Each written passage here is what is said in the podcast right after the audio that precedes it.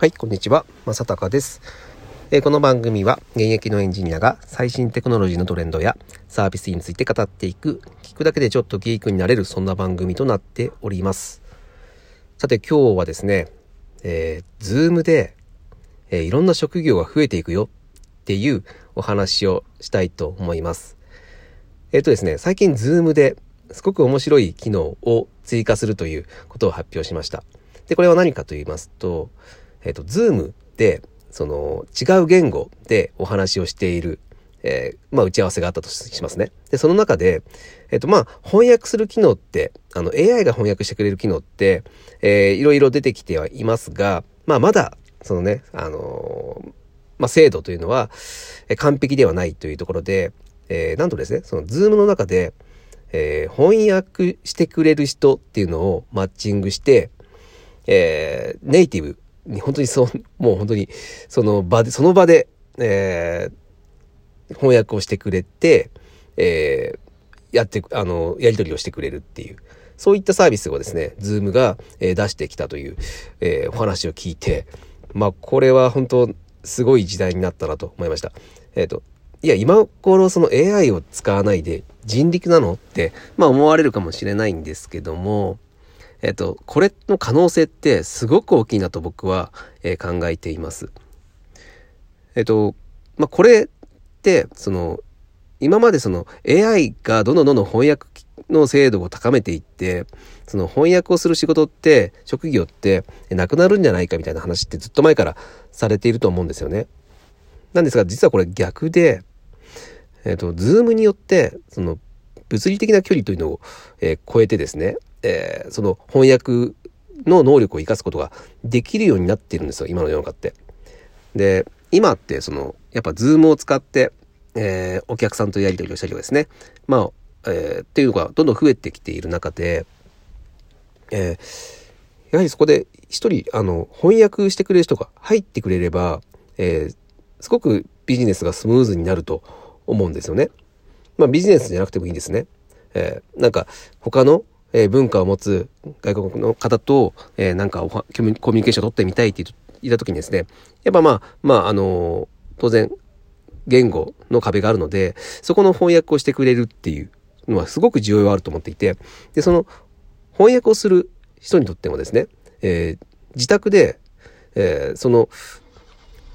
で、マッチングを待っているだけで、えー、自分の仕事が、え、すぐ来るっていうことで、えすごく可能性がこれはあるんだと思っています。で、これって、あの、翻訳以外にも全然使えるなと思っていて、まあ、例えば、えっ、ー、と、まあ、なんか、その会議のファシリテートっていうの、ファシリテーターさんがいるじゃないですか。すごく、えー、回すのが上手いとか、でなんか煮詰まってしまった時に、えー、そこをブレイクして、えっ、ー、と、次のアイデアを生みやすくするための、え何か、えその、場を、え回す人うまいのが上手い人ですね。そういう人が、えー、なんかその、えー、 Zoomファシリテーターみたいな、そんな職業で、えー、入ってもいいのかなと思うんですよね。うん。で、ね、だって今まではそのファシリテーターさんって、その現場にいないとできなかったんですけど、別にズームを使えば、どこにいてもいいじゃないですか。うん。なので、えー、あ、なんか、まあ、打ち合わせいつもするんだけど、なかなかね、アイデアが出てきないとか、えー、時間がすごく無駄に使っちゃったっていう時に、えー、評判のいいファシリテーターさんを、えー、ズームの中に入れてですね、その人に仕切ってもらう、みたいなこともできる。それ結構面白くないですかね。で、別にその、あとそう、あの、そんな特別なことじゃなくても、例えば、えっ、ー、と、なんか会議をして、その議事録を取ると思うんですよね。で、ただ、議事録を取るのがめちゃくちゃ上手い人っているじゃないですか。なんかその要点をちゃんと捉えて、えー、すごくわかりやすく、えー、議事録としてまとめてくれる人っていたりしますよね。あの、まあそ、そういう人に限って、もう絶対仕事優秀な人だと思うんですけど、で、そういったその議事録を取ってくれる人だけの、あの、マッチングもありかなと思っていて、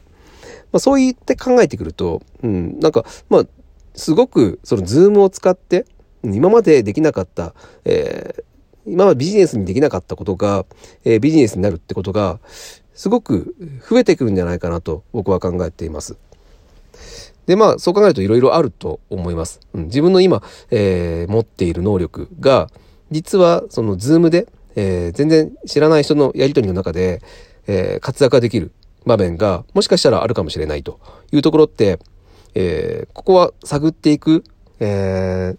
その、メリットは大きいんじゃないかなと思います。で、さらにですね、え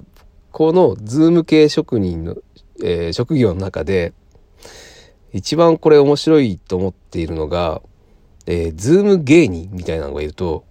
面白くないですかね。あの、まあ、これはなんか、その、打ち合わせ、ビジネス的な打ち合わせでも、